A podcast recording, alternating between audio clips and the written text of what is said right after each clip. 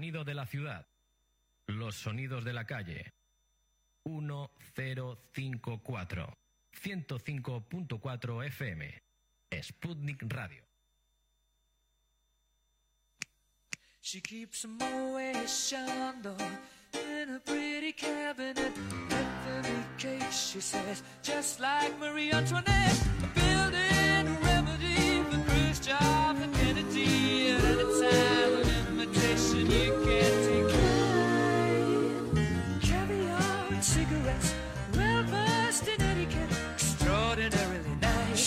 Killer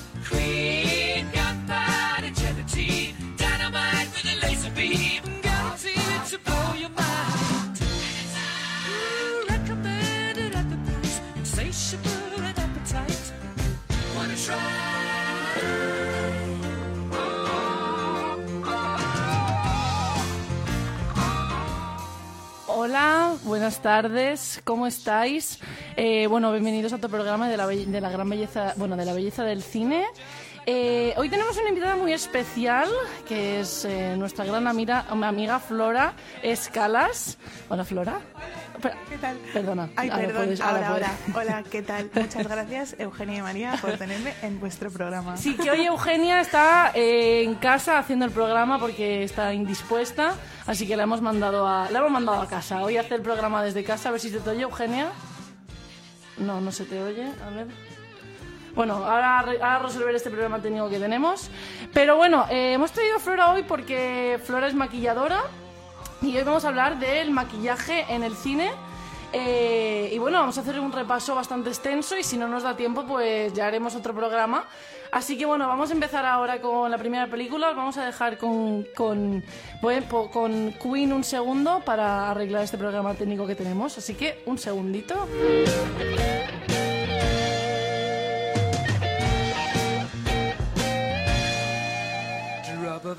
She's as willing as playful as a pussycat. Momentarily out of action, temporarily out of gas, absolutely dry. She's to get you. She's a killer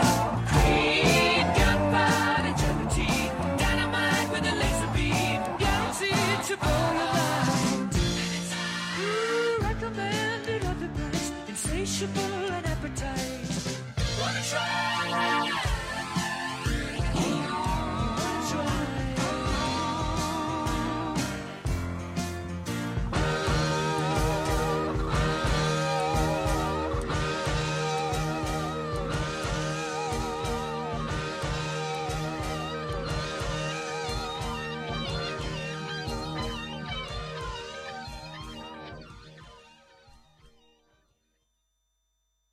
Su manera.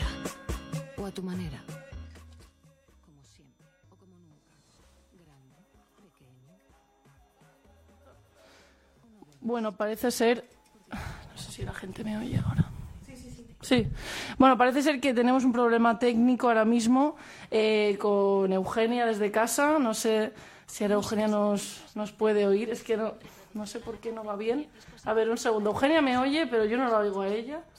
Vamos, en- vamos a, a ver un segundo. Pero bueno, Flora, si quieres empezar un poco con lo que es el programa, lo que es el maquillaje y todo esto. ¿Me das el- la dirección? La dirección. En este momento del programa. Sí, yo te doy la dirección en este momento del programa, no hay Vale. ningún problema. Bueno, todo, yo tengo que decir que yo estoy aquí porque soy maquilladora y caracterizadora profesional y vengo, bueno, pues a aportar un poquito visión de una persona que está dentro de- del mundillo del cine. Tampoco nos pasemos porque tampoco soy aquí yo la mejor, pero bueno. Em, hemos hecho, bueno, María y Eugenia me propusieron hacer un programa de maquillaje porque hay un montón de cosas muy interesantes que no que mucha gente no sabe sobre lo que se cuece detrás de las cámaras y bueno pues vamos a hacer aparte de un de un repaso por las películas que más destacan en este departamento pues un poquito también datos curiosos que, que nadie sabe y, mm, cosas así entonces Em, ¿Cómo empieza todo esto de- del maquillaje en el cine, en los premios Oscar, etcétera, etcétera? Bueno, pues la primera ceremonia de entrega de premios de los Oscar, que fue en 1929, 34 años después del nacimiento del, del cinematógrafo, eh, en esa primera ceremonia de los Oscars no se daba premio a No, maquillaje y peluquería. exacto. María, qué mal, ¿no? Qué mal, fatal, no, no, porque encuentro que hay un montón de cosas que se podrían, en plan, se podrían haber dado premios a un montón de cosas en, en esa, o sea, antes de los años que has dicho, 80, ¿verdad? Empieza a darse los... Eh, 20 eh, no, en 1929, primera ceremonia. Claro, pero hasta los años 80 Exacto. no hasta se dan los primeros premios de, Exacto. de esto, ¿no? Entonces, a mí me parece fatal porque encuentro que el maquillaje es una cosa que ha tenido mucha repercusión, en plan, es una cosa que tiene mucha importancia en el día a día Exacto. y que en el, en el cine ha habido muchos personajes que gracias al maquillaje han podido existir, gracias a, por ejemplo, Nosferatu, uno de las primeras, una de las primeras figuras del cine, ya no Sí, solo sí. del cine de terror, sino del cine en general. En general. Eh, y que no esté reconocido eso me parece muy fuerte. O, o bueno, en El Mago de Oz, por ejemplo, del Mm. Sí. año 39, ¿no? Es como... Pues antes de los 80 solo les dieron premio de maquillaje y peluquería como un reconocimiento a dos pelis, que son Las siete caras de- del Doctor Lao, del 64, y El planeta de los simios, que luego hablaremos. Qué pedazo, El planeta de los simios. Increíble. Pero pedazo. Pedazo. Entonces, ¿qué pasó? En el 81, cuando competía dentro de, de las mejores películas El hombre elefante de David Lynch, Buenísima. ¿eh, María? Que os, os encanta David Lynch. Ya a mí, a, a mí es uno de mis directores favoritos. O Sí. sea, yo David Lynch le amo con todo mi corazón, la verdad. Pues ¿qué pasó? Que mm, eh, fue muy criticada la película por los profesionales del maquillaje cuando se anunció, fue muy criticado el hecho de que se anunció que Christopher Tucker, que fue la persona que se encargó de, de la jefatura de maquillaje, peluquería y de caracterización de la película, Sí. eh, no se iba a llevar ningún Oscar. Entonces todo el mundo se rebeló y dijeron, no puede ser, basta ya. Hombre, pues claro que no. Basta de Hombre, no reconocer el, el trabajo, el trabajazo de los caracterizadores. Claro. Y a partir de ahí, María, ¿qué pasó? ¿Qué se empezó a dar? Se empezó a dar, claro. El premio Oscar. Al, al maquillaje, no, no. Y es que vaya, es que me parece tarde. O sea, porque todo esto, claro, dentro tenemos un montón de películas que ya hablaremos luego, ¿no? Pero, por ejemplo, ya no solo hablando de los premios Oscar, que sí, que son unos premios y tal, no sé qué, pero que esta academia de Hollywood, ¿no? Que es tan prestigiosa, no de premios. Sí. hasta vienen hasta lo- hasta los 80 jope pues es algo que, que es muy es muy característico no entonces um, a mí por ejemplo uno de los una de las cosas que luego ya hablaremos de Tutsi no pero en el año 82 que sale Tutsi es que no está ni nominado. Ya. Mm, Dustin Hoffman, que hace un papel tan bueno y, y se cambia de, de género para hacer eh, de, de Tutsi, es que no estuvo ni nominado. Mira, Bueno. Son cosas, son cosas que a mí, o yo qué sé, antes de, eh, yo qué sé, Alien, estamos hablando, ¿no? De, de- de un montón de cosas de maquillaje, años 70, Mira, acabas años de decir 80. Alien, María, acabas de decir Alien y se, me- se me ha puesto la piel de, la piel de gallina. Es que- Porque, eh, o sea, el tema de caracterización en Alien, eh, No. yo es que no es que no tengo palabras. No, no, tengo no. palabras. Es que, eh, es que Alien, o sea, Alien en general ya es una película que, que es buenísima, ¿no? Sí. Pero sí, o sea, ya sí empezamos a hablar de tema de caracterización, tema de maquillaje, tema de efectos especiales, para ser una película de los años, años 79, ¿no? Años 70, cuando no había ni ordenadores, en plan, no había nada. es, que es, es que es un avance tan fuerte, ¿no? Y también tengo que decir que eh, aún hoy en día ¿Mm? eh, no se reconoce este, este tipo de premio, no es tanto en los festivales, sobre todo to- los festivales más pequeños. Sí. Eh, yo no conozco muchos festivales. Mira que yo he trabajado en películas que sí que han ido a festivales, pero Sí. en muy, muy, muy pocos se re- tiene un premio para maquillaje y peluquería. Y bueno, pues los Goya, evidentemente sí, Claro. pero los festivales pequeños todavía. Y tampoco entiendo por qué, porque evidentemente yo que me dedico a esto lo voy a reivindicar toda la vida, ¿no? Pero sería tonta si no lo hiciera. Pero Claro. me parece una parte súper importante. Es lo. Es que.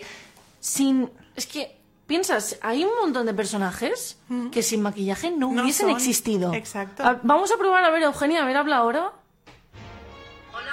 Bueno, Ahora- se te oye más o menos bien, sí, Un sí. poquito. Porque hemos tenido problemas técnicos, creo que, que se te oye bien. Así que, a ver, Eugenia, ¿qué- qué- qué- tienes algo que decir? No, no, yo estaba escuchando, pero bueno, lo que estoy diciendo está muy bien.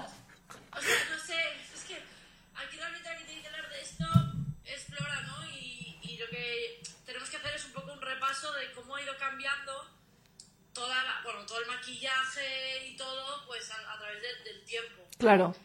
Y, de las películas, ¿no? Y de cómo fue muy pionera hacer según qué cosas, cómo fue atreverse a hacer según qué cosas, en su momento fue muy, muy importante. Claro. claro. Bueno, ahora más o menos hemos, hemos recuperado a Eugenia, que antes no la podíamos conectar. Fallos de este siglo XXI, tanta tecnología para que luego no vaya bien. Bueno, la hemos recuperado en el momento justo, que es en el que vamos a empezar a hablar de películas, Exacto, que yo exacto. la mitad de películas no las he visto y fatal. Pero, Bueno, no pasa nada, pero no pasa la nada. tenemos, la tenemos para, para comentar de, de lo que realmente sabéis Exacto, vosotras no. dos, que estáis enfermitas del cine. No, no. Yo creo que, que, que tú tienes que, por ejemplo, nosotros cuando hablemos, del padrino, ¿no? De- Claro. De, la transformación de Marlon Brando en Vito Sí. Corleone. Pues Muy interesante, ¿eh? Muy interesante. Y nosotros diremos, vale, es, es verdad, está muy bien, pero es que el ton de Marlon Brando era un pesado. O sea, por ejemplo, ¿no? Y digamos, Tutsi, eh, pues Dustin Hoffman es lo más grande, ¿no? Esto no sé qué. Claro, claro. Claro. Claro, claro. Bueno, como ya hemos mencionado, ¿no? David Lynch, a mí, por ejemplo, David Lynch es un director que me, me fascina, ¿no? Y como tú, bueno, tú me dijiste una- un, un fact, ¿no? Sí. Un detalle, si lo quieres contar aquí ahora mismo, que me parece súper interesante, la verdad. De... Que, de- del hombre elefante, hombre elefante. del hombre elefante, sí. Bueno, ¿te lo digo? Sí, claro, claro, dímelo, dímelo. Pues mira, David Lynch como director dijo, mira, yo soy Juan Palomo. yo me lo guiso, yo me lo como. Y dijo que él se quería encargar de la caracterización del hombre elefante. Pues yo claro no sé sí. si la gente habrá visto esta película, yo no la he visto, pero he visto fotos del hombre elefante y es una cosa que, perdóname, pero, pero como no lo haga un profesional, es muy difícil conseguir un efecto así. Total. Porque es, es una persona con muchísimas malformaciones y es algo que a lo mejor si me dices que te voy a maquillar de mujer, pues digo, bueno, pues a lo mejor otra persona pues sale del paso, ¿no? Claro. Pero para hacer tanta caracterización, pues no, no, no. Él se vio capaz y dijo, lo quiero hacer yo. ¿Qué pasó? Que como no era caracterizador, pues a una semana de empezar a rodar, que es muy poco tiempo, tuvo que buscar a otra persona profesional, que en este caso es Christopher Tucker, Qué que en una semana preparó todo para poder sacar adelante la caracterización Qué hombre fuerte, elefante. qué fuerte. Entonces, por favor, Esto no lo sabía. directores del mundo, tenéis mucho talento, pero si no sois caracterizadores no os metáis a Claro, hacer claro, claro, claro. A ver, Esto pasa mucho, o sea, es que hay, hay, por ejemplo, gente, el, el mismo Kubrick, que quería estar en todo, ¿no? Se quería rodar, quería estar en el guion, quería estar en la edición, quería estar en el doblaje, o sea, Todo. quería estar en todo. Sí, sí, y sí. ¿No? Y no, a ver, es un- somos un equipo y cada uno tiene sus funciones. Claro. Y hay gente que sirve pues para maquillar, hay gente que sirve para escribir, hay gente que sirve para dirigir. Sí, sí. claro, Vamos a dejarlo todo para, para cada uno, ¿no? Claro, ¿qué pasa? Antes, lo de Marlon Brando, que, que se meta él en estos temas, no, deja a los profesionales del maquillaje que lo hagan. claro. O yo que sé, hay mucha gente, eh, Tom Cruise mismo ahora es el que se encarga de todas sus películas de División Imposible, se encarga de todo. Claro. No, Claro. Claro, claro, pero sí que es verdad, y no defiendo a David Lynch, porque pero- aunque me gusta mucho, pero sí que es verdad que David Lynch siempre quiere estar metido en, en- en todo el proceso artístico de su película, en plan, quiere estar en la dirección, quiere estar en la, en, en la edición. Claro, ¿qué pasa? Él también hace la banda sonora de sus películas, entonces a lo Sí. mejor quiso y dijo, oye, pues voy a hacer yo también el, El maquillaje. el maquillaje, a ver qué tal me sale, porque él es tan bizarro, porque él también es artista, además Sí. es, es- hace, hace cuadros y tal, y es como, Sí. bueno, pues voy a probar, pero coño, no lo hagas una semana antes, no digas, mm, oye, pues mm, a lo mejor podríamos cambiar esto, Claro. ¿no? Pues, Realmente está muy bien que un director se quiera implicar Claro. tanto en todos los departamentos y poner su granito de arena.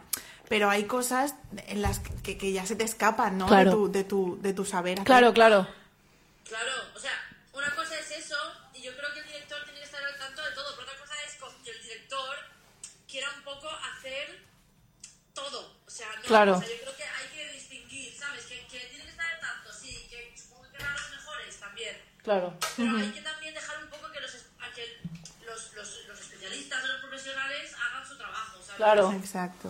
claro, claro. Bueno, nos hemos ido un poco, un poco más atrás de donde íbamos a empezar, ¿no? Bueno, Hablamos primero de... Pon- la, ¿Puedes poner la banda sonora del Mago de Oz, por favor? claro que sí, claro que sí. Es que... Vamos a empezar por el mago de Oz. Exacto, exacto. Vamos a empezar por, por, por lo primero, primerísimo. Claro, claro. Eh, sí, sí, sí. Bueno, Mago de Oz, qué maravilla de película. ¿Cómo es el Mago de Oz y toda la estética del Mago de Oz que hasta ahora tiene un montón de... No sé, el Mago de Oz yo creo que está presente en el día a día también, a la hora de cuando se disfraza la gente, todavía nos disfrazamos Sí. de Dorothy, del hombre jalata, del espantapájaros. Sí, No sí, sé, sí. Me parece increíble. No, y aparte, aparte de, de- a- aparte del mérito que tiene el año 39 hacer todo eso, ¿no? Porque al fin y al cabo estás haciendo el hombre jalata, estás haciendo el, el león, estás haciendo un montón de cosas y, y es que es maravilloso. A mí, a mí la, la, la, la película me parece una maravilla y aparte la cantidad de remakes que ha habido Sí. y detrás el- la cantidad de maquillaje que también ha habido, ¿no? Pero por eso, Sí. hablando antes de, de los pioneros de todo esto, ellos son unos, son unos de Unos ellos, ¿no? pioneros Es que- totalmente. Mira, eh, para ser el año 39, las técnicas de caracterización que había eran ya bastante avanzadas para Claro. ese tiempo. Pero Claro. con algunas mm, desventajas, evidentemente, no era lo que tenemos ahora. Bueno, eh, el jefe de, de departamento, en este caso, maquillaje y peluquería, fue Jack Dawn con 30 personas. Que yo no sé si era lo normal en el año 39, en los años 40, tantas personas.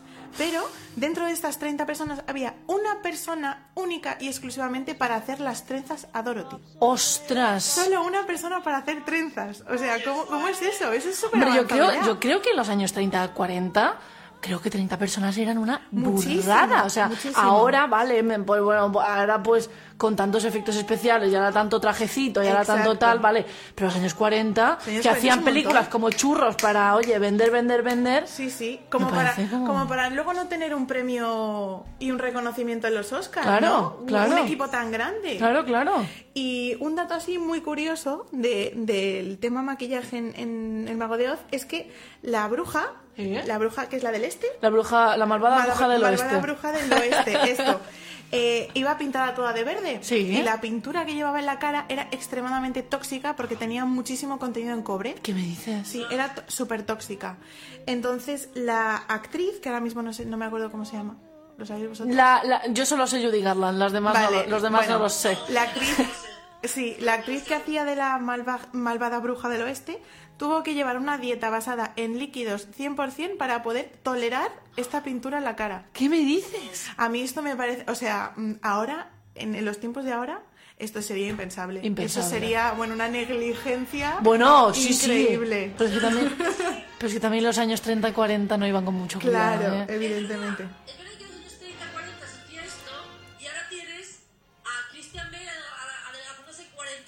Claro. Claro, es verdad. Judicial para la salud. Claro. Sí. Quiero decir, las técnicas de maquillaje y peluquería han avanzado muchísimo y encima con el CGI también ayuda bastante. Claro. Pero es verdad que ahora hay otras cosas. Por ejemplo, hay cosas que, que, por ejemplo, para adelgazar y engordar hay muchos actores que todavía lo hacen, pues, hacerlo, ¿no? Te quiero decir que es verdad que está súper perjudicial para la salud, pero hay gente que se sigue arriesgando así para meterse en el personaje. Entonces, es verdad que las cosas han cambiado, pero cuando uno se quiere meter en el papel, hace, vamos, bueno, no todos, pero estamos hablando de Christian Bale, que todo el mundo Sí, sabe que claro, es- claro. no nadie que se meta en el papel que él, actualmente. Y, y él, por ejemplo, Sí. lo hace, ¿no? Con, con lo cual, mm, tiene... Claro, pero esto tú y yo...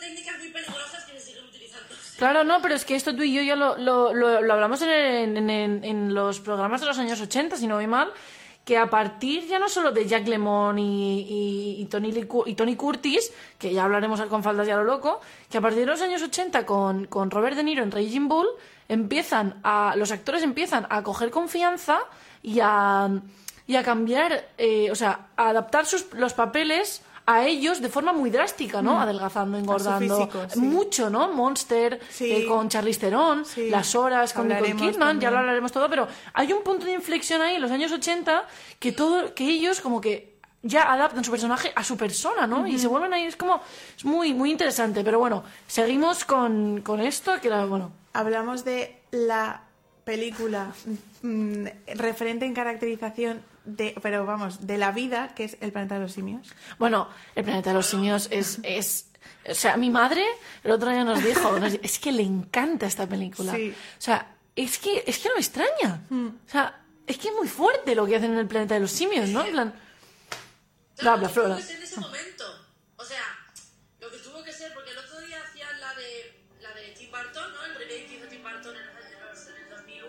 Sí. Y claro, estás hablando de, pues imagínate, más no sé cuánto tiempo después. hombre, 40, 40 casi 40, sí, Es de ses- 68. pues 30 y...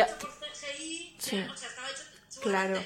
con pintura Claro. pero es otro rollo, ¿no? Pero el 68 es un año muy importante en el cine, porque aparte Claro. también ese año salió eh, 2001. ¿También? Mm. Ostras, sí. Es, año de- es- es un año de muchos cambios para, para el cine, ¿no? Y el planeta de los simios es un cambio drástico, vamos. Claro, claro. Sí, sí. Yo también para, para ser el 68, que supongo que ya sería un poco más normal tener un equipo grande de caracterizadores, no tanto como cuan- en el Mago de Oz, que había un montón y era como una cosa más Sí. extraña.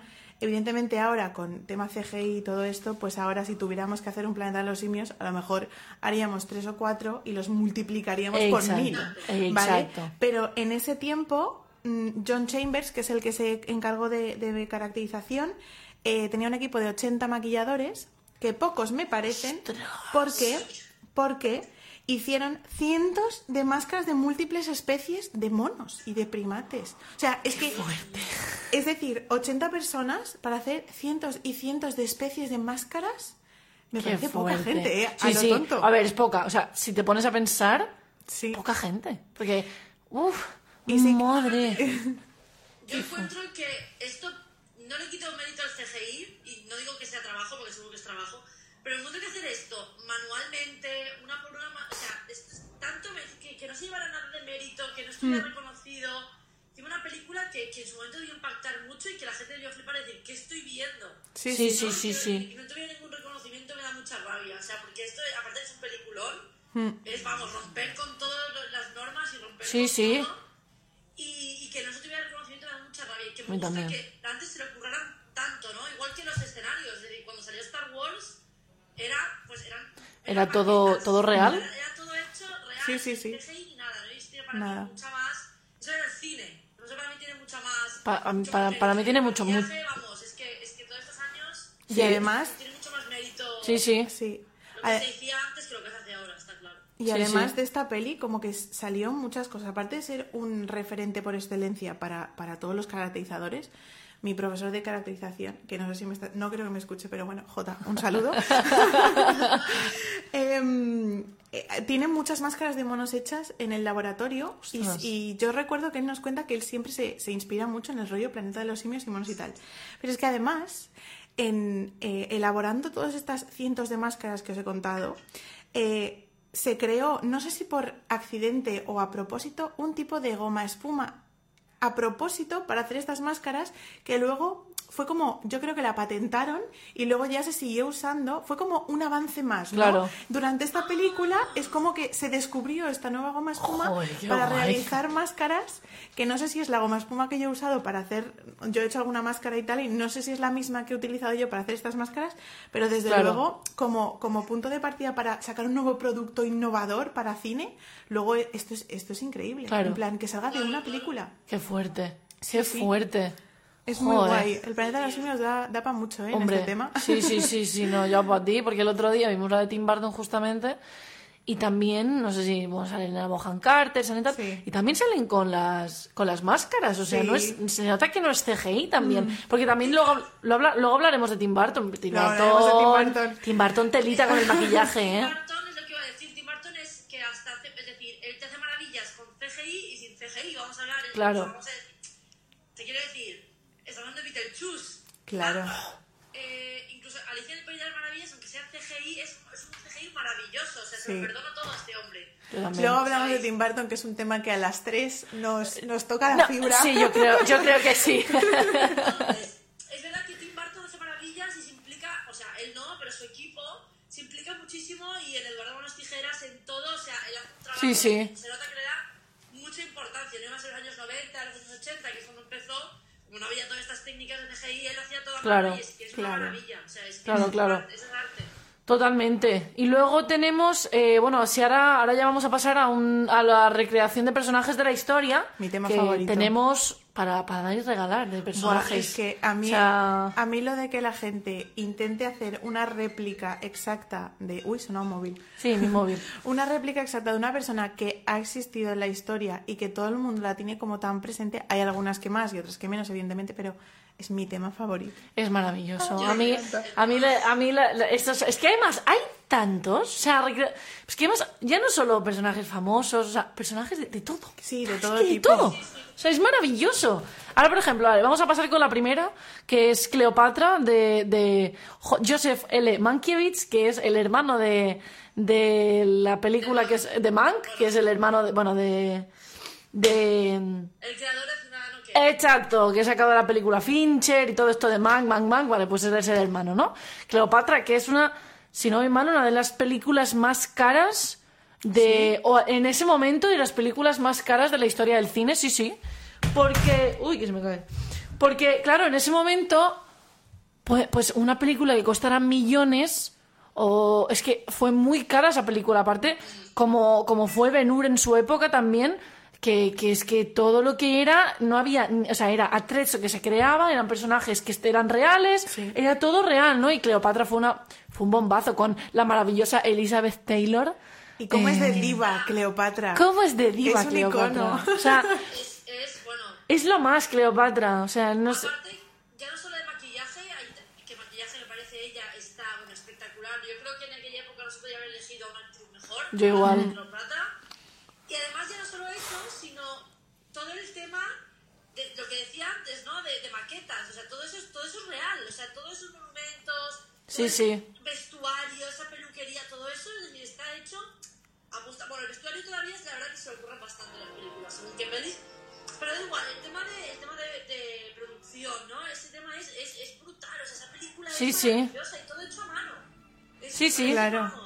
Claro, no, no, y además, no sé, es que ya aparte, ya hablando del maquillaje, no sé, de Cleopatra, ¿no? De Elizabeth Taylor ahí, es que es, que es una diva, ¿no? Y, y aparte de Cleopatra siendo una diva, es que Elizabeth Taylor, no, no, no sé, haber cogido esta maravillosa actriz para hacer de esta maravillosa persona que fue Cleopatra, ¿no? De, no sé, a mí me, me- y pasa me también mucho que también es un, es un look que se tiene muy presente. Sí, aún. Aún en Aún el día a día día, de también hoy. nos seguimos disfrazando de Cleopatra, seguimos maquillándonos como Cleopatra Sí. y sin darnos cuenta hacemos cosas del estilo egipcio Total, que hacían ahí que total. también sí sí Totalmente. Bueno, luego en el, en el- también tenemos el, si seguimos ya en la historia, tenemos a El Padrino, eh, Entramos Francis Ford en- Coppola. en terreno Entramos- pantanoso. Ya entramos en terreno... Ya entramos en terreno peligroso, ¿eh? un Porque... poquito un poquito de malos rollitos por aquí Bueno, no, no pasa nada. no a ver no pasa nada pero vamos Pero a hablar de Marlon Brando vamos un a hablar de. Marlon Brando. ¿Qué- Brando... ¿Qué le pasa a Marlon Brando? ¿Qué le pasa? No, que... Vamos a ver. Eh, Marlon Brando, que es el, eh, el protagonista que hace de, de Vito Corleone, eh, directamente se negó a, a que le pusieran prótesis para convertirlo en Vito Corleone. No me sorprende para nada que se negara a hacer algo. Esto es una cosa, eh, vamos a ver, no es solo de Marlon Brando, ¿eh? pasa mucho. No, ya, decir, ya. no, no, a mí no me pongas tal porque no sé qué. Yo creo que a este señor pobre mm, le daba tanta pereza sentarse, no sé cuántas horas duraría la caracterización, tanto para poner prótesis como para luego quitárselo después de rodar, Ya. que dijo, mira, a mí me, hazme otra cosa más fácil y tal y cual. Pero bueno, al final eh, es un poco enredar, ¿no? Al Sí. final, en lugar de ponerle prótesis, que hubiera sido lo más fácil y lo más rápido, y supongo que lo que, lo que hubiera tenido un resultado, que el resultado está genial, ¿eh? o sea, está súper conseguido y muy bien, pero hubiera facilitado mucho la- el trabajo del caracterizador, pues al final, en lugar de poner prótesis, tuvieron que ponerle, pues hacerle el envejecimiento solo con maquillaje y otros productos de efectos especiales. Y luego para la, la pedazo mandíbula Sí, que nos gasta, exacto. pues tuvieron que hacer unas férulas pues a medida. Una férula dental, entonces es lo que llevaba allí puesto en la, en la mandíbula en lugar de... Yo creo que para su comodidad hubiera sido mucho más cómodo ponerle prótesis, pero bueno, eso Pues es sí, la verdad. Yo también, también leí una cosa que, que no es que llevaba como algodones dentro de la boca o algo así. Esto, no eh, sé, no, lo sé. No, pero esto creo que es, eso no, Es no creo que fuera verdad porque vamos, sería, eh, no podría ni hablar el pobre hombre. Como cuando te ponen un algodón en el dentista, lo único que haces es salivar y no puedes hablar. Pues eso le pasó a Heath Ledger, en el Sí. Joker le pasó que ese tic que tiene con la lengua es porque se le cae algún, no sé si la baba o algún tipo, y ese tic que tiene con la lengua es él haciendo, en plan, recogiéndose el, el pegamento, Seguro, el- la baba o algo así, porque él estaba muy incómodo, pero es que él dijo, no, no me lo quitéis porque se parezco más loco. Entonces él Claro. lo dejaban y claro, así, así de bien quedó el Joker, la verdad. Si es Y que hablaremos solamente de los Jokers Sí, sí. Pues, yo también tengo que del de Jack Nicholson, que tela. Sí, sí, También, sí. telita.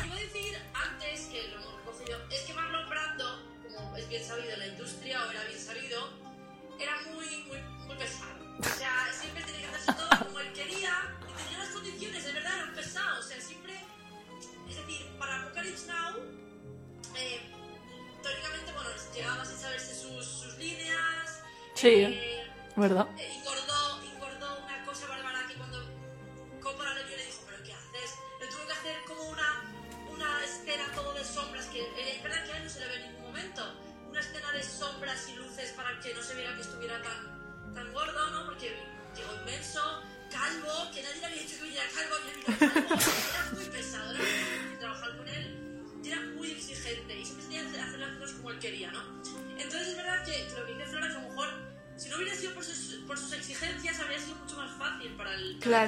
Claro. Seguro. hacer Eso. Y a lo mejor habría quedado incluso mejor, que está muy bien, y Vito Corleone es uno de los personajes más importantes del cine, y eso no se lo vamos a quitar, y vamos a ver. Sí, sí. Pero es verdad que hablando de una persona que siempre va a, tener, va a poner pegas para todo, ¿no? Y bueno, al final, mira, ya, ya pasó la historia, pero hay que tener en cuenta que Marlon Brando era alguien muy, Muy pesado. muy pesado y por otra palabra. O sea, era gente que, que, pues, estaba muy Sí, sí. Claro. Claro, claro. Claro, claro, claro.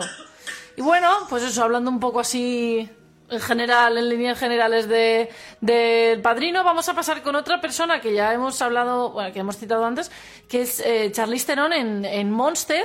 ¿No? ¿Y el toro salvaje? Bueno, sí, podemos hablar de Toro Salvaje, vamos a resumirlo un poco. Eh, que bueno, que en realidad Toro Salvaje lo único que hay así es...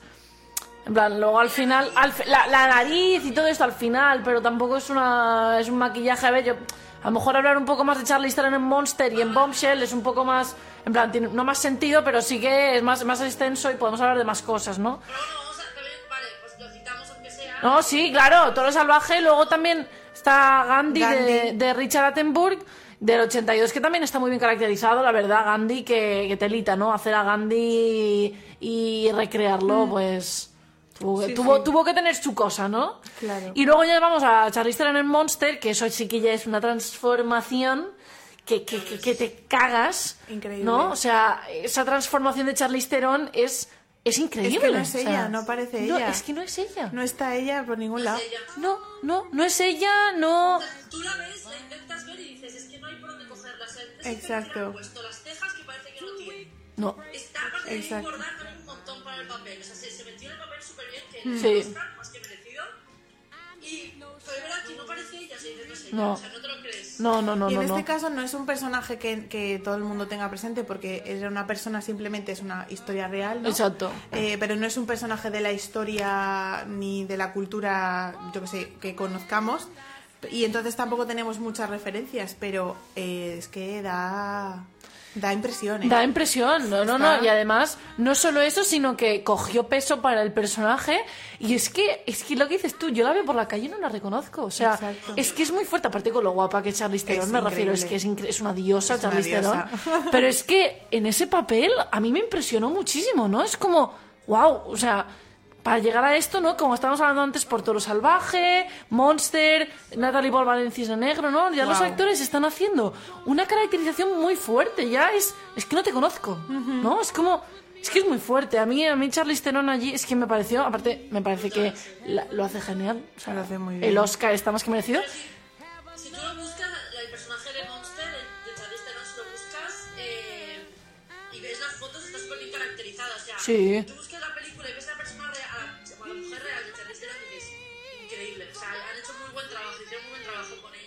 Sí, la verdad Y es que sí. igual que en Bombshell, la de hace, bueno, hace dos años, que también está irreconocible. Sí, Es verdad. ¿qué hace de la periodista?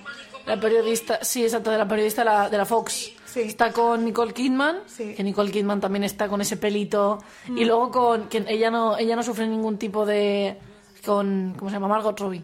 Pero eh, Charlize Theron es la que tiene un cambio facial, ¿no? Sí, sí, En eso- sí. es, es que tampoco Vale, parece ella, pero dices, uy, uy, Ya, ya, uy, ya, ya, te ya. desubica un poco, ¿no? También. Sí, sí, sí. Sí, sí. Pero está muy bien. Aparte, Charlize Theron, yo encuentro que es muy buena actriz y yo creo que a ella no le importa hacer estos cambios físicos. No creo que a ella le. O sea, yo, yo, yo no sé si le debe gustar o lo que sea, pero ya también ha tenido estos papeles. No es tan común hacer, es decir, es más común que lo hagan los hombres, los cambios físicos, que no las tantas Ya. mujeres. Y es verdad que ella, a Charlize Theron se le nota que, que hace cambios radicales, le gusta porque también tiene otra que se llama Sully, si no voy mal, que también coge mucho peso, en Furiosa, en, en- ¿Cómo se llama esta película de las carreras de coches? Fast and Furious. Fast and Furious. No, este es que, que van por el, que son, son- que ya lo hizo hace un par de años, tío, esta película. Joder. No sé cuál me dices. Sí, esta ¡Ah, Mad Max! Pero bueno, se corta el pelo. No es que no tuviera ninguna transformación física. tú se lo corta ella. Bueno, me lo puedo cortar, no tengo ningún problema. Yo me puedo aquí rapar la cabeza. Bueno, seguimos con otra transformación física que es Nicole Kidman en las horas. Que, pues, qué, qué película. Que esta, esta, me vais a matar, pero esta película no la he visto. No pasa nada, mujer. Pero solo con saber las tres actrices que salen, eh, me sobra, son tres, ¿no? Es Meryl Sí. Streep también, ¿no? Julianne Moore y, y Nicole me, Kidman. me sobran los motivos, la veré. Pero Sí, no, no, pero es, que es también había, había, había datos curiosos, ¿no? Sí. De esta. Sí, sí, sí. O sea, yo leí que es que es muy fuerte esto, pero es que yo entiendo también Nicole Kidman porque lo hizo. ¿no? Que es que Nicole Kidman le encantaba, o sea, pero es que le encantaba la nariz, pero la, la nariz que llevaba falsa, la- la- Sí, le encantaba. la prótesis. Y también la usaba, o sea, la, empezó a usar en privado. Porque como se estaba separando de Tom Cruise, empezó a usar para ir al abogado, para que la gente no la reconociera y le, le cogió el gustillo. Fíjate, una Y- nariz, ¿eh? lo que puede cambiar. Una nariz. Pero es que yo cuando la... Es que... Es que cuando la vi por primera vez a Nicole Kidman en ese papel dije, imposible que sea ella. Y se llevó el Oscar precisamente por ese papel, por hacer de Virginia Woolf. Y es que la tía lo hace genial, pero es que aparte, tú imagínate a Nicole Kidman por la calle, con la nariz falsa, yéndose al abogado a firmar los papeles de Tom Cruise para que nadie la reconozca. Claro, en ese momento ella estaba en un... En un momento muy polémico, ¿no? De, Claro, su, de su carrera, de sí. su vida. Claro, tú imagínate ir a ver a firmar los papeles sin la nariz ni nada, en plan, soy Sí. Nicole Kidman. me- Claro, todos los paparazzi se escondía de los paparazzi también con esta nariz y tal, ¿no? Como el que se pone gafas de sol y una capucha y dice, ala, pa'lante. Pa- Ella se ponía su nariz y bastaba. Exacto. Pero es verdad que, no sé si solo la nariz, pero yo creo que le echan algo más, la boca o los dientes, pero está irreconocible. Aparte, Sí. Que es de papeles, yo creo, que de su carrera. Yo, yo de los que he visto, creo que es mejor, de sus mejores. Eh, aparte está muy es bien. todo, ¿no? O sea, es el pelo, es la... la- es que es, es otra persona, aparte es un, es un personaje sin vida, totalmente sin vida. Lo hace muy, muy, muy bien. Hmm. Sí. Verdad que la nariz hace mucho de una persona. Hace mucho. Es- lo que más, o sea, yo lo siento, pero yo, una nariz hace. O sea, Todo. la nariz lo es todo. Te cambia la cara. Te cambia la cara. O La sea, nariz y las cejas, siempre lo he pensado. Siempre. To- o sea, no te puedes arreglar la boca, Sí. no, pero es que no. No, porque la nariz es lo, o sea, es lo primero que se ve de una cara. O sea, es que lo primero, al menos yo, yo es lo primero que me fijo en una cara, siempre. Y, y no sé, a mí es- la- el papel que hace Nicole Kidman en, en las horas me parece maravilloso. Lo hace genial. Típica desequilibrada, como, de- como debía ser Virginia Woolf. Y. Y no sé, es que la caracterización está súper bien y aparte las tres están maravillosas. O sea, qué, qué pedazo de actrices, de verdad. es También que- te digo, debía estar muy hasta las narices de los paparazzi. Sí. Porque ponerse y quitarse una nariz de prótesis, que yo no sé, a- normalmente las prótesis no suelen, se pueden poner una segunda, tercera vez, pero tampoco mucho, no sé qué A tipo lo de... mejor de- tenían muchas narices. A lo mejor tenían muchas narices, no le faltaban, pero también te digo, eh, ponerse y quitarse una nariz todos los No, días, no. eh, ya puedes estar muy hasta las narices, hasta las narices, y nunca mejor dicho, de los paparazzi, porque menudo coñazo, con perdón de Sí, la sí, palabra. no, no, de verdad.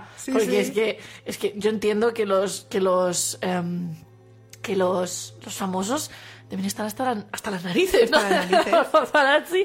¿Y qué hizo ella? Pues me pongo una nariz. Yo creo que más de uno se llevaría su máscara de, yo que sé, de un personaje Seguro. a casa y la usaría tan Seguro, tranquilamente. ¿eh? seguro. Estas, estas, estas máscaras que utilizan en otra cosa que no hemos puesto en la lista, las máscaras de que a ver que son a lo mejor son falsas, las de Misión Imposible, las que utilizan las máscaras que utilizan en Misión Imposible. Eh, Imagina Sí, los sí, famosos sí, ahí sí. con las máscaras por la calle. Sí, sí, sí.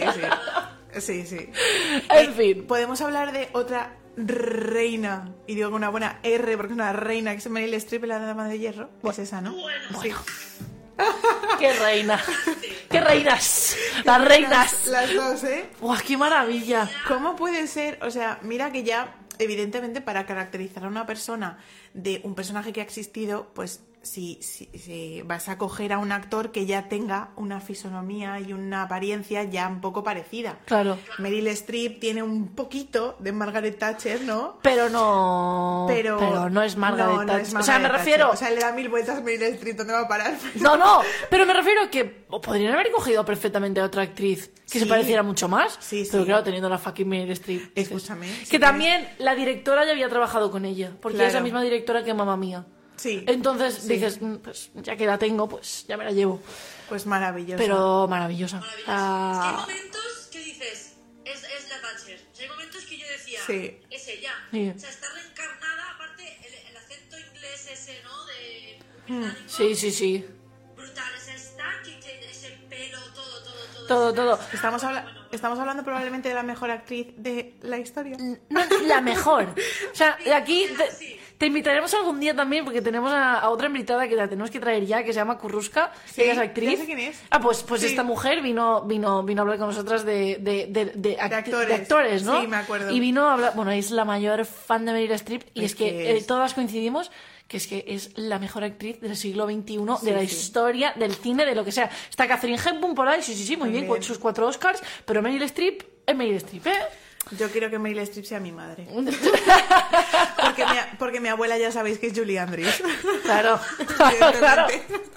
Eso, eso no se nos olvida, ¿eh? Eso no se nos olvida. No. ¿eh? ¿Eh? No, no lo sé, ¿eh? Espérate que Meryl Streep de repente diga... a- al poco de retirarse, si se retira, porque ya, ya debe tener sus 70 y algo, eh, gane otro, le den otro... Sí. Danos, danos casos honoríficos. Ah. Sí. Como los Goya. Sí, dan, dan, no son honoríficos, tienen otro nombre. Tienen, Vale. Es que tienen varios premios. Entonces, eh, A Meryl seguro que le a cae. Mary yo creo, Meryl le darán uno, el AFI, el AFI no, el AFI ya se lo hicieron, pero seguro que le darán otro. Sí. Yo creo que hasta que se muera hará otro papel que será icónico.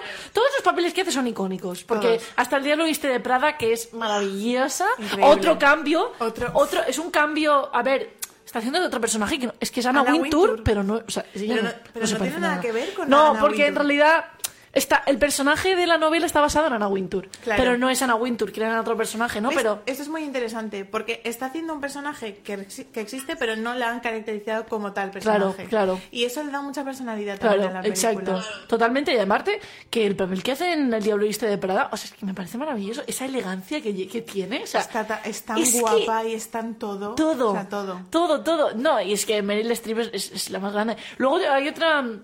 Hay una película que hace ella, no sé si la has visto, la de Into the Woods. Sí, Vale, pues ahí increíble. también. Ahí también tiene. hace de bruja, ¿no? que hace de bruja. Sí. Ahí también tiene un cambio físico bastante heavy, Bastante ¿no? guay. En plan, pues hay un montón de cosas, están todos, están todos bastante bien en esa película, la verdad. Sí. Sale, sale Emily Blunt. Y, y James Corden Y James también. Corden, y Anna Kendrick, Sí. y, y salen bastantes. Pero es que ella, claro, tiene un cambio físico tan heavy, ¿no? De, de- no, no heavy, pero está morena, está así como. Es que yo creo que a Meryl la hemos visto en todas sus formas posibles. Sí. En el cine. O Es sea, verdad.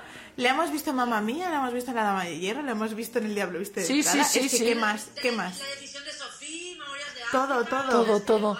Le hemos visto a Marte en todos los acentos, en todo, en, to- en todo. En todas sus Bueno, etapas. yo os digo, podríais hacer un programa solo hablando de Meryl Streep. Lo haremos, lo haremos. Me parece estupendo. Lo haremos. Porque me da una maravilla.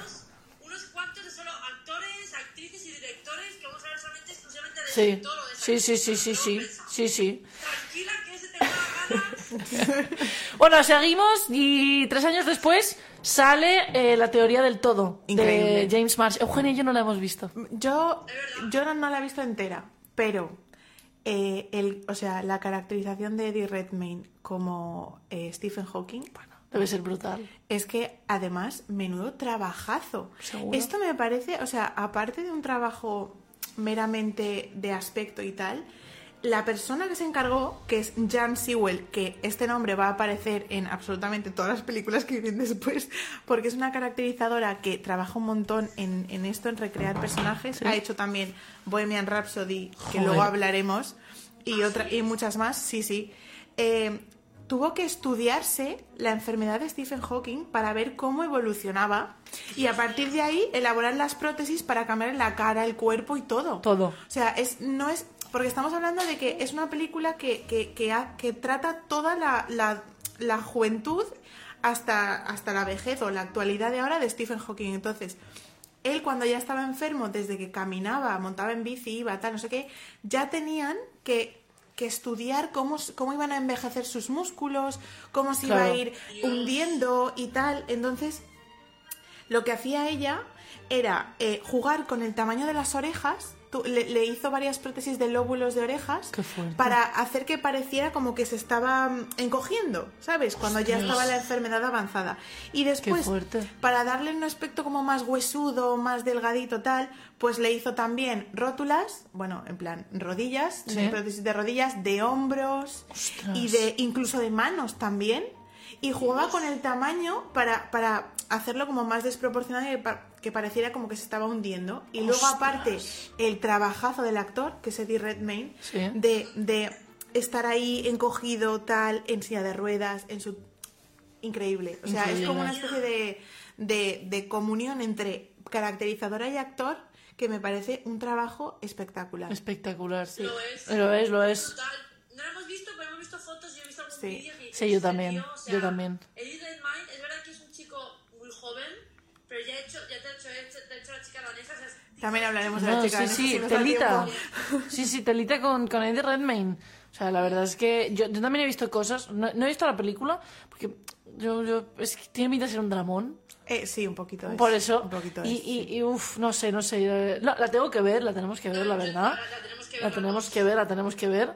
Pero bueno, eh, peliculón seguro y que la caracterización es que, que- que- ves cosas y ya es que te quedas flipado, ¿no? En Sí. plan, ves el tráiler, ves trozos de la película, ves lo que sea y ya es que ya sabes, brutal. Sí, sí, sí, sí. No, pero ya, solo- ya simplemente después de, de- de- de lo que dice Flora, ¿no? Tener que estudiar cómo sus, sus músculos se iban debilitando, cómo Sí, sus sí. músculos Sí. iban... O sea, ya, ya todo ese trabajo ya merece, vamos... Claro, o sea, ya claro. se llevó el Oscar por esto, ¿no? Sí, sí, Él sí. Él se llevó el Oscar en Se llevó 2014. el Oscar por esto y supongo que el tema de maquillaje y tal también. No lo sé. No lo sé, no, estoy segura. sí.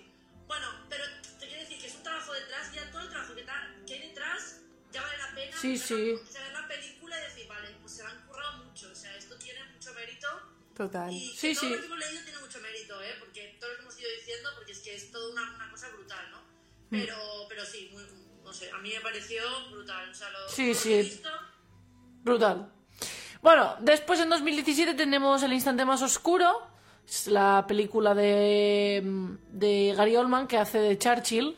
Que él se, se tuvo que poner.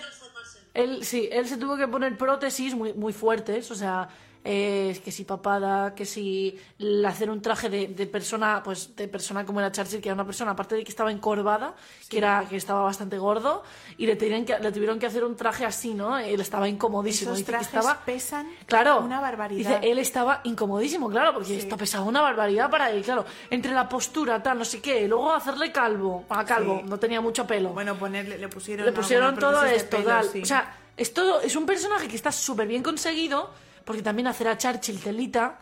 Churchill, no, pero es una persona que es muy difícil de caracterizar. Me refiero, con esa postura que tenía y Mm. tal. y es, una, es una persona complicada. Ahora, también Gary Oldman es una de esas personas, yo, ya lo, lo hablaremos, pero para hacer así un, un, un resumen, ¿no? Gary Oldman es una de esas personas que, uno de esos actores que se transforma y se ha transformado un montón de veces, ¿no? Le hemos visto, le hemos visto, mira, como Sirius Black, ¿vale? Que ahí tiene todos esos tatuajes y todas esas cosas, ¿no?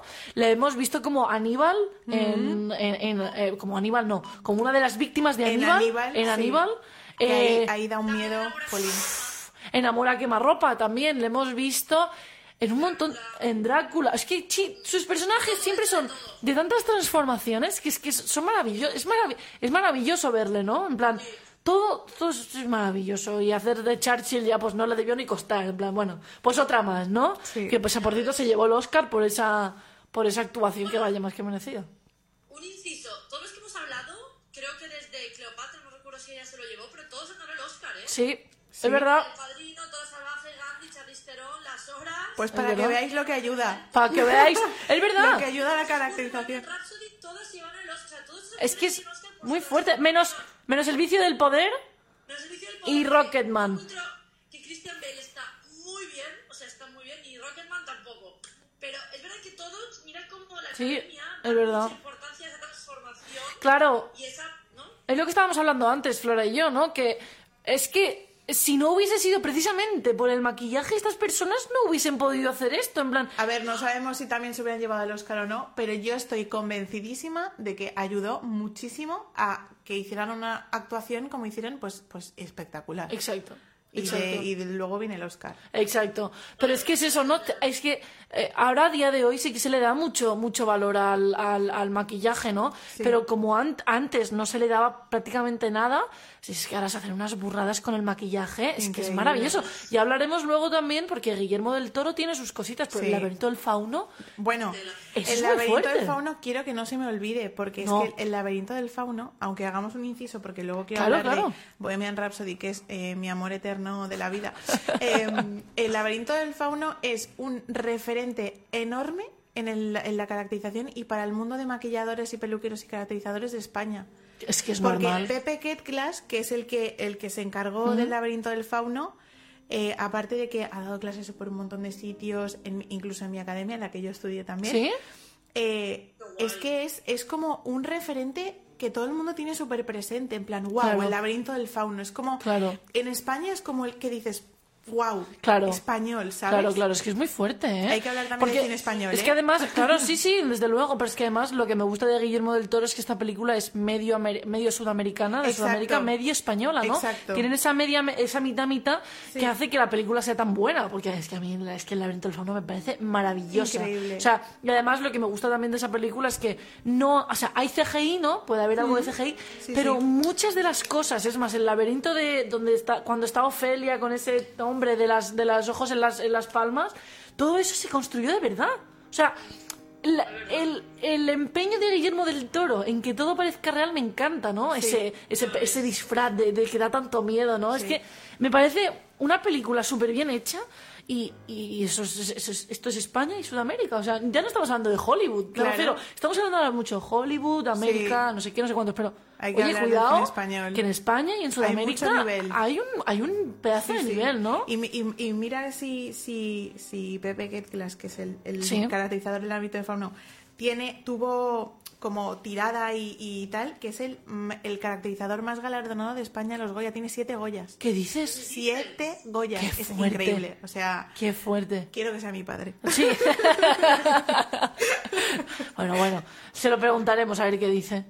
Bueno, seguimos. Ahora vamos con Bohemian Rhapsody. Ay, me voy a morir. Qué maravilla de película, por favor. Increíble. Qué, qué espectáculo. Yo la fui a ver tres veces al cine esta película. Se me está poniendo los pelos de punta. Es que.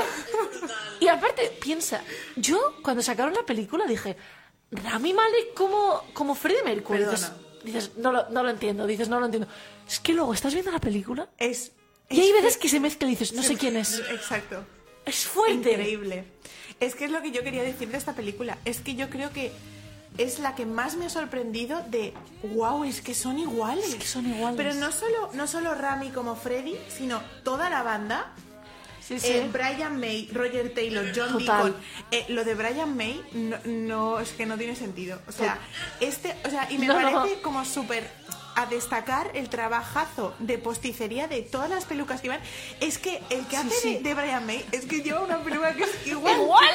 Y Brian May, a sus tropecientos mil años que tendrá, sigue llevando el mismo corte de pelo en blanco o en gris. Y es que me parece, o sea, es, Es que verdad. yo los veo y digo, eh, no tiene sentido. Jan Sewell, eh, mi hermana. tiene que ser mi hermana esta señora porque es que no, o sea, no, No, no. tiene sentido. Increíble, increíble. Es la misma, como he dicho antes, de la de la teoría del todo. Increíble, Eh, este- esta- este- increíble, increíble. Y aparte ahora se me está viniendo a la cabeza otra película que me he olvidado de eh, poner, que es eh, Yo, Tonya. ¡Wow! Margot ¡Wow! Robbie. Margot Guau. Robbie, no, pero es que no solo Margot Robbie, es que el otro día la vi acabar la película y dije, es que todos son iguales. Sí. O sea, está Margot Robbie, está la madre, Sí. está el, el segurat, el, el guardaespaldas, La- la enemiga, el que no me marido, acuerdo cómo se llama. ah, La otra um, patinadora, la que le hizo. Sí, um, Nancy, Nancy, Nancy. Car- Nancy Carraway o algo así. Esta o algo así. Pero es que todas Todos son, son iguales. iguales. Sí. Sí, y también trabajado de vestuario en todas estas películas, que ahora hablaremos también de Rocketman, porque también el vestuario Bueno. de Rocketman es increíble, pero en Bohemian Rhapsody, en Yo, Tonya, es que son iguales.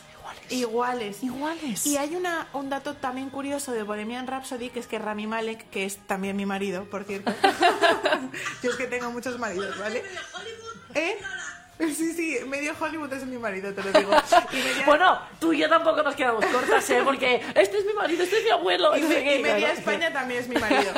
Pero, Ra- dijo Eugenio. John Williams. Ah, bueno, vale, vale, te los dejo. Vale, pues el mío es Robert Redford, vaya. Pues Rami Malek eh, se están partiendo. A Rami le hicieron para hacer la dentadura icónica de Freddie Mercury. Evidentemente le pusieron una prótesis. Entonces, cuando terminó el rodaje, no se quedó con la prótesis, pero eh, la llevó y se la hizo de oro. Entonces la lleva como amuleto, lleva toda la dentadura en oro, claro, con la pasta que debió ganar, claro, cómo no. Pero se la hizo en oro y ahora tiene el recuerdo de la dentadura de Freddie Mercury en oro toda la vida. ¡Ostras! Yo también lo haría, ¿eh? Qué fuerte. A mí me encanta. A ver, una dentadura, dices, es un poco extraño, ¿no? Pero Nah. yo también lo haría. Nah, yo lo haría. Sí. Yo me lo quedaría Sí. como recuerdo, lo haría y me lo quedaría como recuerdo, vaya. 100%. No, ma- Freddy está en esta película, o todos en general, pero Freddy es que es que es, es que es una maravilla, o Es sea, es que yo si ese año no se llevaba el Oscar, yo es que ya me, me, me retiro. Era me retiro porque es que lo que te decía antes, en plan, parece cuando está cantando en el Live Aid, donde sea, Todo, que es que es que es que es él, o sea, es, Freddie. Mercury. O sea, no sé, a mí es que ahora hablo de la película y se me ponen los pelos de punta. O sea, Sí, es que sí, aparte sales de la película con unas ganas de escuchar a Queen, en plan. Total. ¡Oh! Yo salí con un subidón. Yo también. Que me puse eh, Don't Stop Me Now de camino a casa al salir del cine Sí, sí, como sí. en repeat 40 veces. Totalmente. O sea, Nosotras también. Increíble. Es que no, yo la fui a ver tres veces al cine. Creo, la superado Yo eras dos. una vez en Hollywood, pero mm, no pude. O sea, yo dije, vamos a verla, vamos otra vez, la- con las que sean. O Y parecido me pareció con Rocketman, que también menuda. Rocketman telita también, ¿eh? Con aquí, Rocketman. En Rocket, dime. Esos trajes, ¿no? Tan Elton John. y Bueno, todo tan Elton todo, John. Y todo. ahora es que digo, es Elton John. Y Sí. es que están están súper están súper bien conseguidos en el vestuario también, pero en Rocketman sí que es verdad que yo cuando la estaba viendo decía muy guay la caracterización y tal, pero no, o sea, no es tan igual como eran en, en Bohemian Rhapsody. Yo decía, claro, y el otro día leí que es que no era la intención. La intención era, pues, mm, caracterizarlo un poco, pero no hacer una copia exacta y que Claro. viera también un poco al actor, que eso también me parece que le da muchísima personalidad. Claro. Eh, la caracterización la hizo Lizzie Georgiou y también el pobre actor que es Taron Egerton. Sí. Eh, también tuvo que pasar pues por, por, por sus cositas, ¿no? Porque, por ejemplo, Elton tenía la línea del pelo que le empezaba mucho más arriba, tenía Sí. una, una frente bastante prominente. Pues a él le tuvieron que rapar parte de su línea, de su línea capilar para luego poder ponerle bien las prótesis y tal. Y claro, durante todo el tiempo que estuvo rodando Rocketman, iba por la vida con el pelo que le empezaba en la coronilla de la cabeza. ¿Qué me dices? El pobre hombre. ¡Pobrecito! Sí, sí, sí, sí, sí. Ay, no me digas, pobre hombre. Sí, y luego también le hicieron prótesis de, de ojeras, de, de las líneas de expresión de la boca Sí. y todo esto.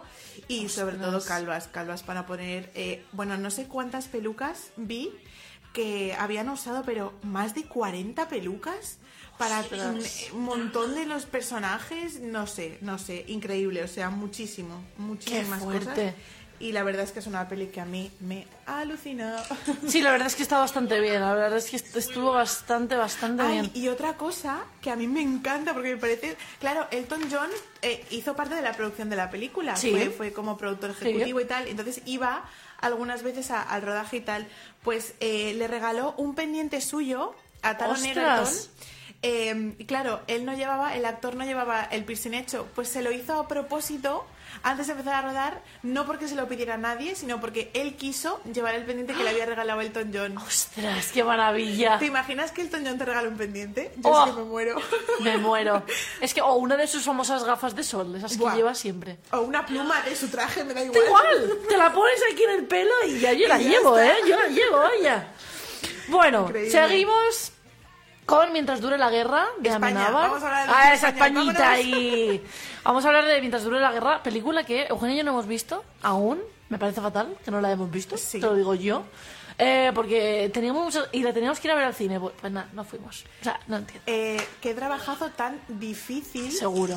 Porque convertir a un actor como es Carra Lejalde con Miguel de Unamuno, que es que no tiene absolutamente nada que ver físicamente Pues uno no, y otro, pues no. yo creo que a los pobres, que fueron Ana y Belén López Puigserver y Nacho Díaz, les dieron más de un dolor de cabeza.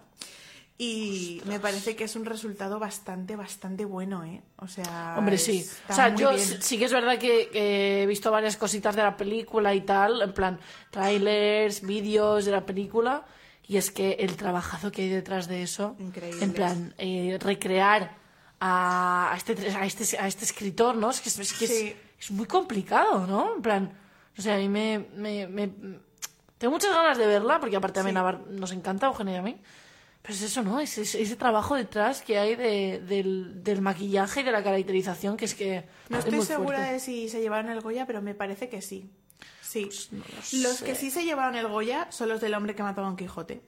Esa tampoco la hemos visto. que son, yo tampoco la he visto, pero eh, conozco los, a los, bueno, no los conozco personalmente, ojalá, me encantaría, pero a los caracterizadores que son Sylvie, Invert y no sé quién más, que, bueno, eh, es que esta mujer, Sylvie Invert, está como en todas las pelis que ganan Goyas, está ella siempre ahí, porque, o sea, es que es increíble el trabajo que hace esta mujer. Seguro. Eh, Don Quijote. O sea, es que mm, además es un personaje que, aunque no lo tengamos muy presente en el día a día, tú piensas en Don Quijote y te, te- te sale la imagen de Don Quijote. Ha sido representado tan- tantas veces y esos también se llevaron el Goya y genial, súper bien. Y luego hay una cosa que mm, no podía dejar pasar, aunque estemos hablando de cine, que es de series y hablando de series españolas, Veneno la serie. ¿La habéis visto? No, no la hemos visto. Pues me parece fatal. No la hemos o sea, visto aún. es eh, lo primero que hagáis al salir de aquí es ver, ver la serie. No, O sea, no, si está teniendo un exitazo, en plan, Bueno, por, es que Ameri- normal. por las Américas Normal. y por todo. Yo la he querido ver, pero no, no, la, no la encuentro. No. Pues ya que no la habéis visto, voy a decir yo que, o sea, el trabajazo de recrear, claro, solo, no solo recrean a una Cristina la veneno, sino recrean tres.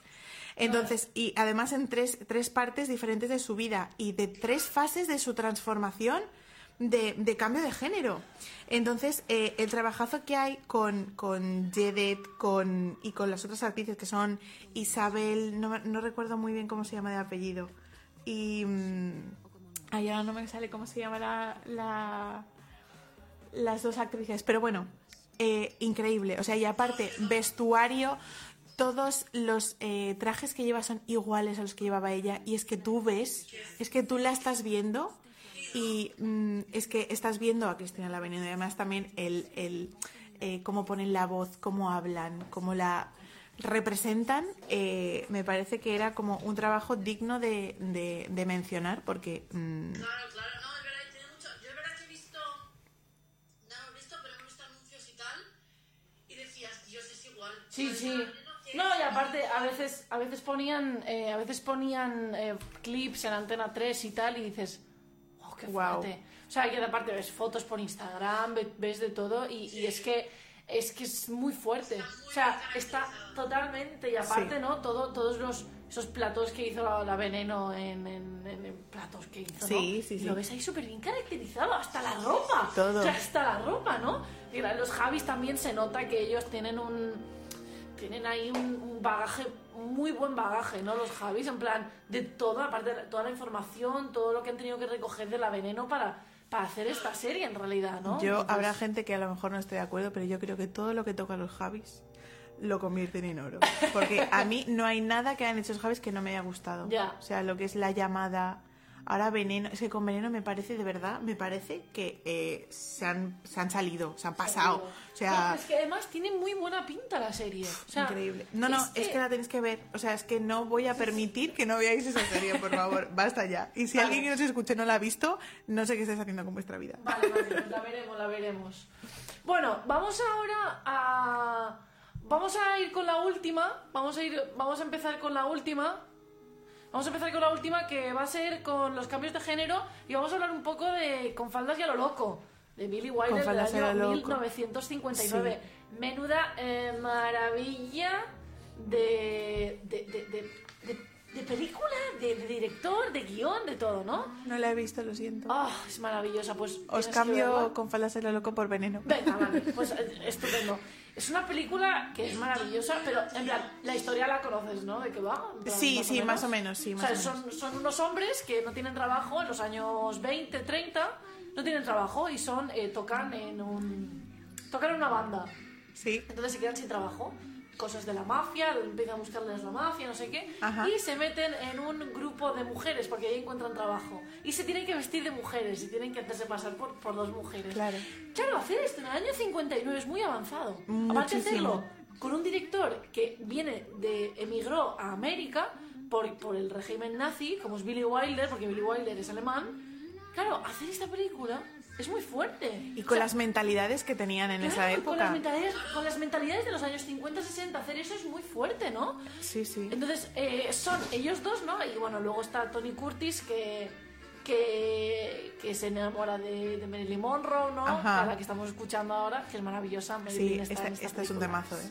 Esto es un temazo. Esto es un temazo. Eh, no sé qué, qué decir de Con faldas y a lo loco, ¿no? Que es maravillosa.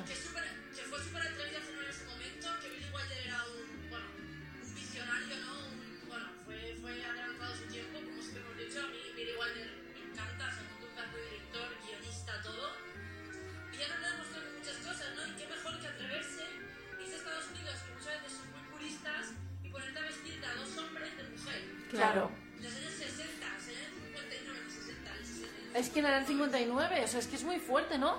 Y una anécdota así que, que es, que es conocida, la verdad es que ellos, Tony Curtis y, y Jack Lemmon, se iban a. O sea, se, se vestían de mujeres por, eh, por los estudios de la metro y se iban ahí paseando por ahí para ver si les reconocían. Claro, nadie les reconocía de lo bien que estaba, de lo bien hecho que estaba, ¿no? Sí, sí. Y luego se iban a los baños de las mujeres, las mujeres tampoco los A o sea, retocarse, a hacer como retocarse. que... Y nadie se daba Nadie cuenta. se daba cuenta, claro, es muy fuerte, ¿no?